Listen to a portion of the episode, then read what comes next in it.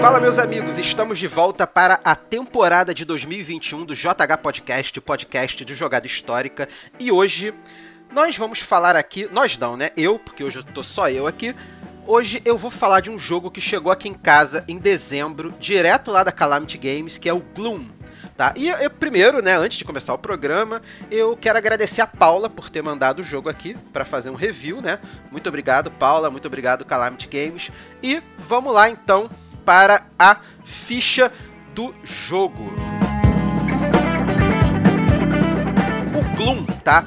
O Gloom é um jogo de 2005, tá? Do designer Keith Baker, com ilustrações de Michelle Nephew, J. Scott Reeves e Todd Remick. Eu gosto muito de falar é, sobre os ilustradores né, dos jogos, porque, cara, não é só o trabalho do designer, né, do game designer que, que vale, né? Um jogo, às vezes, com uma. Tem muito jogo que é muito bom, mas tem a ilustração péssima, né? Mas eu, eu gosto da ilustração, às vezes dá um clima legal pro tema do jogo, né?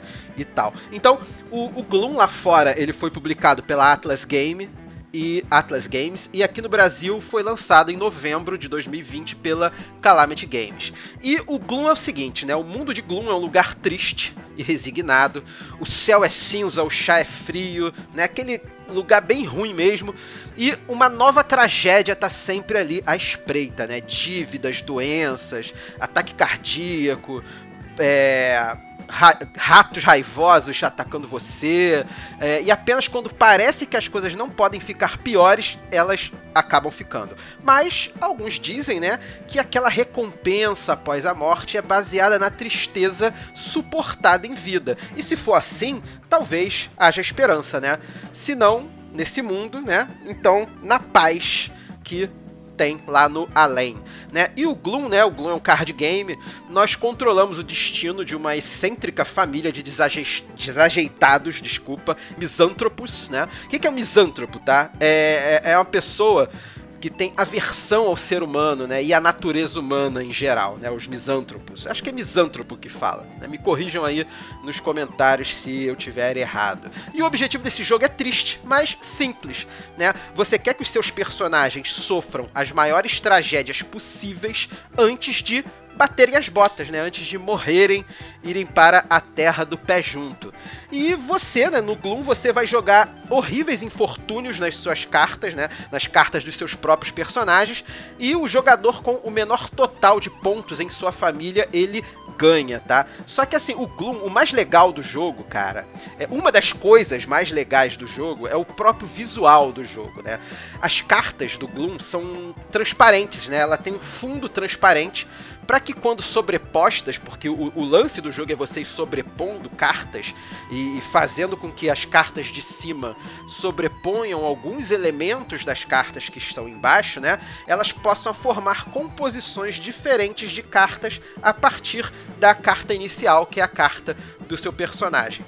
E a gente tem quatro tipos de cartas no jogo, né? Que são as cartas de personagem, que são cinco personagens por família, são quatro famílias, né? São as cores né, dos, dos jogadores tá? Tem as cartas de modificadores de autoestima, que são positivos, né? Que dão coisas boas para os teus personagens, né? A autoestima fica melhor. E tem os pontos negativos de autoestima, que são os infortúnios jogados sobre os seus personagens. A gente tem também as cartas de eventos, que vão permitir que você mexa nas cartas já jogadas, que você compre novas cartas, que você aumente a, o tamanho máximo da mão de cartas que você pode ter, e etc. E por último, a gente tem as cartas de morte prematura, que são cartas que encerram a vida de um personagem seu, né? E dependendo dos ícones de história que estiverem sobre o seu personagem antes dele receber a carta da morte prematura, essas cartas podem dar pontos negativos a mais para eles, né? E eu falei aqui dos ícones de história, né? O, as cartas, algumas cartas do Gloom tem ícones de história que são é, é, riquezas, é caveira, né? Que é morte, é animais, patos. Pato é alguma piada que o autor colocou no jogo, né? Cálice que está relacionado à bebida e tal. Enfim, são diversos ícones de história que só vão ter efeitos em, em, em ocasiões bem específicas, né, para cartas de evento ou efeitos de modificadores e até mesmo de mortes prematuras. E uma outra coisa mais divertida ainda no Gloom, e eu acho que isso é o essencial do Gloom para o jogo se tornar um jogo bastante divertido, é jogar contando a historinha dos seus personagens e como e como seu personagem foi se ferrando, né, até morrer. Né? E o jogo ele é cheio de flavor text bastante engraçados, assim como o próprio título das cartas que dizem o que, que aconteceu com o teu personagem. E, como eu disse, cada personagem pertence a uma família, né, que são as cores dos jogadores, né, e nós temos os nomes das famílias também, que é o Castelo Slogar, o Salão Hamlock, o Antro das Deformidades dos Dark, que são é tipo um circo dos horrores, que é o, é o meu favorito, né? E a Guarda Blackwater, que são tipo uns piratas, se eu não me engano, são as cartas verdes. E eu digo que essa é a forma mais legal de se jogar o Gloom, né?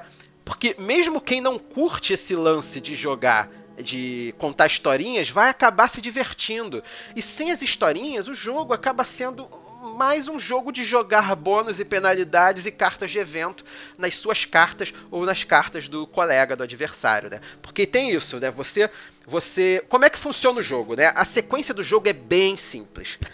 Todo mundo começa com cinco cartas na mão e um número de personagens na mesa. Esse número de personagens vai variar de acordo com o número de jogadores, tá? E no teu turno você pode fazer duas ações, que pode ser jogar um modificador, né, que aí você joga um modificador no teu personagem ou no personagem do adversário. Óbvio, como você quer ter menos pontos nos seus personagens, você vai jogar modificadores negativos nos seus personagens e que são infortúnios que vão diminuir a autoestima do, né, dos, teus, dos teus familiares. E pontos positivos você vai jogar nos seus adversários, que são coisas boas.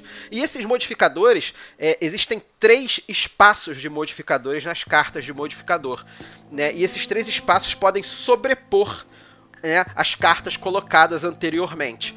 Você pode também jogar um evento que, como eu já disse, são cartas que vão aumentar o tamanho da sua mão, ou que vão permitir que você troque cartas de modificador que estão em cima né, de outras cartas de personagens teus. Existem cartas de evento que podem, inclusive, tirar, remover um personagem do jogo, né, o que é ruim, porque você pode perder um personagem que já está com bastante infeliz, né, e ele pode sair do jogo. Né? Se eu não me engano, tem uma carta que se chama Amigo Imaginário, né, que você remove um personagem do jogo. Né?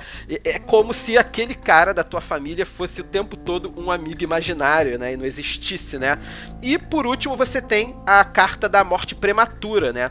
E a carta da morte prematura, é uma, é uma ação, jogar a ação da carta da morte prematura.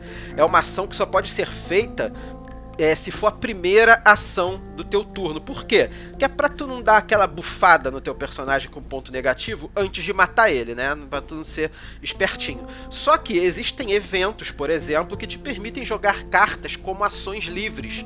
E então, nesses casos, você pode jogar cartas de morte prematura como uma segunda ação. Mas são, são ocasiões bem específicas que vão permitir que você faça isso tem outras ações que você pode fazer também, que é descartar sua mão inteira, ou seja, você pode jogar uma carta e depois descartar o resto da sua mão inteira, aí você compra, né, no, no final da sua rodada, você compra novas cartas para compor o limite de cartas da sua mão, e ou você pode passar e não fazer nada, tá? E você só pode jogar, um detalhe sobre as cartas de morte prematura, é que você só pode jogar morte prematura em personagens com ponto negativo. Ou seja, apenas personagens infelizes podem morrer. Vamos dar um exemplo? Eu vou dar um exemplo aqui de jogo, narrando como é o jogo e narrando uma historinha aqui. Né? Vou narrar a história do Risadinha, o Palácio. O Palácio. Olha só, eu vou. A gente faz um roteiro né? E a gente vai dando aquela olhada rapidinho no roteiro, né? E você lê palhaço, fala palácio, né? Mas eu vou contar aqui, aqui não, esse programa não vai ter corte, vai ser natural para você ver aí como que como que é o, a gravação mesmo. Eu vou contar aqui a história do Risadinha, o palhaço macabro, do antro das deformidades dos Dark. Então vamos lá. O Risadinha, ele sempre tem um sorriso para mostrar para as crianças. E um belo dia, o Risadinha estava apaixonado pela mulher, mulher barbada do circo e convidou ela para um baile. E o Risadinha, o que, que o Risadinha fez? Ele conseguiu um sapato de cristal para presentear a mulher barbada. Só que na hora da dança, o sapato quebrou. Né? Não era bem de sapato de cristal, era meio de vidro e acabou cortando o pé dela. E por isso, por ter machucado a mulher barbada mesmo sem querer, Risadinha foi banido do baile. Esse é o título da carta de penalidade que eu jogo, que é uma carta de menos 20 de penalidade. Beleza, joguei essa carta, posso ter jogado uma outra carta para fazer alguma ação e tal, jogado uma carta de bônus de repente em outro personagem e tal, de outro jogador e tal, pá, o jogo vai desenrolando e outro jogador decidiu resolver, né, continuar a história do Risadinha, que acabou sendo perdoado pela mulher barbada e assim ele acaba se unindo a ela, né? E, e, fez belas bodas com a mulher barbada, né? É o título de outra carta. Que né, o outro jogador pega, joga né, uma carta de bônus de mais 20 sobre o Risadinha. Então o Risadinha agora tá com esse bônus de mais 20, né? Ele não cobre a imagem da penalidade que eu joguei antes, né? Então a carta passa a ter um bônus de mais 20 e uma penalidade de menos 20. Então o que que acontece, né? O Risadinha, ele não é nem super feliz nem triste, né? Ele é zerado, ele é zerado de pontos, né? Ele é um personagem que vale zero pontos. Se o bônus tivesse coberto o, bônus, o, o, o ícone da penalidade, né? O Risadinha seria um personagem feliz com mais 20 de autoestima, mas nesse caso ele está zerado. Então o jogador seguinte, o terceiro jogador, resolve também continuar a história do Risadinha e diz que depois de fazer belas bodas com a mulher barbada, ele finalmente conseguiu a paz, né? Ele conseguiu dormir sem as dores de dente que assolavam ele diariamente e ele dorme sem dores. E o outro jogador joga uma carta com um bônus de mais 10 que cobre o ícone da penalidade de menos 20 do Risadinha. Então o Risadinha agora, ele é um personagem muito feliz, com um bônus de mais 30, ou seja, com dois bônus, né? Um de mais 20 e um de mais 10 de autoestima. Ele passa a ser um palhaço super feliz. E chega novamente a vez do jogador do Risadinha, minha vez, né? E a, o jogador do Risadinha conta que o palhaço conseguiu o sapato de cristal em, um, em uma tumba, né? Um, uma tumba amaldiçoada num cemitério, e por isso ele acaba sendo perturbado por poltergeists. E ele joga uma carta né, com duas penalidades de menos 10 que cobrem os dois ícones de bônus. Então o Risadinho agora, né, ele.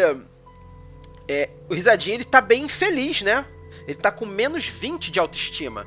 E como cada jogador tem duas ações, o jogador do Risadinha dessa vez decide que não para por aí, né? Os sapatos de cristal pertenciam à filha de um poderoso mafioso da cidade que havia morrido, né? A menina havia morrido ainda muito jovem. E por ter profanado o túmulo da menina, o Risadinha acaba aleijado por agiotas, que é o nome da carta acaba aleijado por, por, por agiotas do mafioso, recebendo uma carta de penalidade de menos 20, que substitui um dos menos 10 da carta anterior, ficando ainda mais infeliz, com menos 30 de autoestima.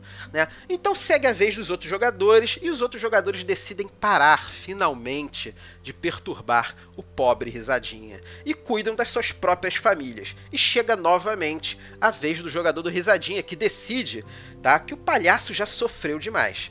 E o Risadinha estava muito triste, né, porque apanhou de agiotas perdeu o amor da mulher barbada, né? Cortou o pé dela, né?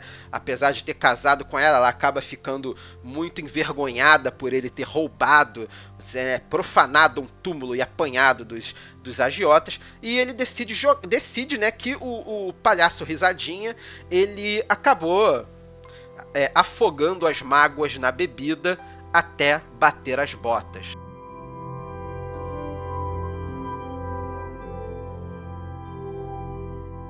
Joga uma carta de morte prematura, que essa carta daria ainda menos 10 de penalidade adicional se tivesse um ícone de história representada pelo cálice, mas não tinha, não era o caso. Né? Então Risadinha morreu só com menos 30 de autoestima, morreu bastante infeliz. Né? A gente ainda teria outros personagens para continuar jogando cartas, né? E uma vez que todos os personagens de um jogador morrem, o jogo termina e os jogadores somam todos os pontos de autoestima dos personagens mortos, e, né, só dos personagens mortos, e o jogador com o menor valor de autoestima vence o jogo, tá? Você não conta os pontos é, de personagens vivos, tá? Só os personagens, você vai somar o valor de família daquele personagem, né? Se o personagem ele tem, ele morreu com uma penalidade de menos 20 e um bônus de mais 5, então aquele personagem ele tem menos 15, ele vale menos 15, né?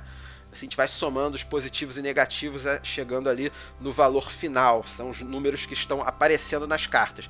E o jogador que tiver o menor valor de família, né? Você vai somar os valores de todos os personagens mortos. O jogador que tiver o menor valor de família vence o jogo. E cara, é um jogo que eu gostei bastante de jogar, tá? a Mi, né, a minha namorada, que participou do programa sobre o Burgundy, do episódio aqui sobre o Burgundy, ela jogou, e quando eu chamei ela para jogar, né, porque eu queria testar o jogo para poder fazer o review, ela não curte muito esse lance de contar historinha. Ela falou assim: "Ah, não vou inventar historinha nenhuma não" tá? Mas o que, que aconteceu? Né? Ela foi jogando e já na segunda rodada do jogo ela estava se divertindo contando contando as tragédias né, da, das cartas, zoando. Ah, apanhou de cachorro, foi atacado por papagaios e não sei o que e tal. Então é um jogo que fica muito bom. É um jogo muito bom, mas é um jogo que fica muito legal de se jogar com a mesa certa de jogadores. E funciona muito bem para dois jogadores, tá? É, por que, que eu falo que funciona com a mesa certa de jogadores? Porque se, se o pessoal não jogar, não entrar ali no clima de contar as historinhas, até mesmo de fazer a zoeira mesmo com o personagem, sabe? Não precisa ser contando historinha como eu fiz agora aqui dando exemplo. Óbvio, assim fica bem mais divertido, né? Mas não precisa também. Você pode ler os, o texto de flavor das cartas e ali inventar uma historinha pequena ali em cima e tal, só pra ficar divertidinho, né? Assim é muito mais legal de tu jogar do que simplesmente ficar jogando carta de bônus. Ah, joguei mais 20, joguei menos 20, blá blá blá blá blá. Assim fica muito monótono, né? Não, não, não fica legal. O clima do jogo já é para baixo o suficiente para você não jogar se divertindo com a tragédia dos outros, né? Contando, inventando histórias macabras e horríveis para os personagens do Gloom. E esse foi o Gloom, pessoal. Espero que vocês tenham gostado do programa, tá? É, o, semana que vem tem mais programa, já tenho alguns programas gravados aqui, então eu tô só lançando, né, os programas para vocês e e é isso, pessoal. Acompanhe o Jogada Histórica. Siga o Jogada Histórica no Instagram, né, arroba Jogada Histórica. Se você conhece alguém que joga com você e que não segue ainda, pede para ele seguir, e é isso, pessoal. Espero que tenha gostado aí do Gloom. Se você não tem ainda, procure alguma loja aí perto de você e adquira o Gloom. É um jogo pequenininho. A, produção do jogo tá linda, tá? O jogo, as cartas foram produzidas no Brasil, na Copag. E as cartas são de um tipo um acetato, sabe? Plástico, transparente. É, é muito bonito. Tá muito bonito mesmo o jogo. Muito maneiro de se jogar. E é isso, pessoal. Esse foi o Gloom. Mais uma vez, obrigado, Calamity Games, por ter mandado aí o jogo pra gente fazer o review. E em breve mais conteúdo aí sobre o Gloom. Um abraço aí, pessoal, e até a semana que vem. Valeu!